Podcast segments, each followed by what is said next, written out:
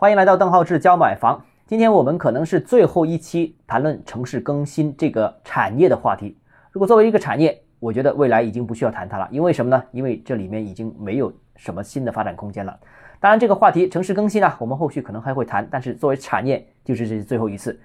归结一下啊，为什么会是最后一次谈？因为是二零二一年八月底，住建部正式发布了关于实施城市更新行动中防止大拆大建问题的若干通知，提出啊要避免过度房地产的开发建设方式啊，避免过度房地产化。那政策主要对三个方面进行了相关的规定。首先，第一个要三个严控：严控大规模拆除、严控大规模增建以及严控大规模搬迁。那具体要求呢，就是呃不能对现状总面积百分之二十进行拆除，那拆建比例不能大于二啊，以及要就地啊就近安置率不低于百分之五十，那这个是硬性规定来的。那其次第二个呢，就是要求保留利用既有建筑，不随意迁移拆除历史建筑和保护有价值的老建筑，保持老城格局尺度，严格控制建筑高度，最大限度保留老城区具有特色的。格局和机理，延续城市特色风貌，不破坏地形地貌，不乏以老树和乡土特点的现有树木，保留城市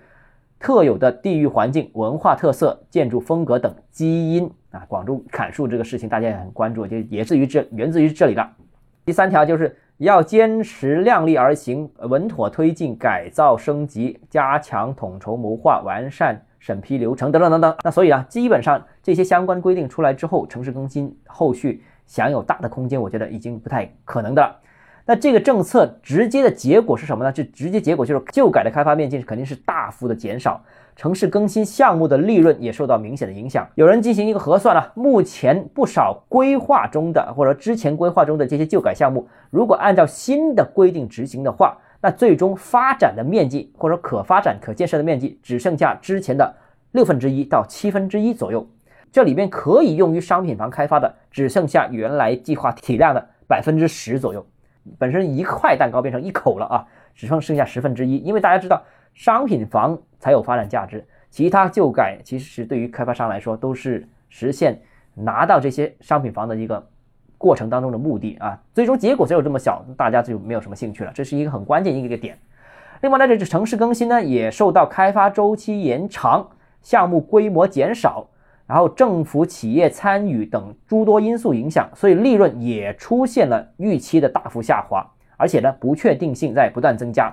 就广州而言呢，一些新的城更项目其实已经是停止审批了，对之前已经立项的项目也进行了方案调整。啊，现在还在调整当中。那调整什么结果不知道，什么时候有结果也不知道。那近期啊，我跟很多呃为从事城根的一些职业经理人交流，其中很多人都说啊，现在项目都是遥遥无期，都在等待当中。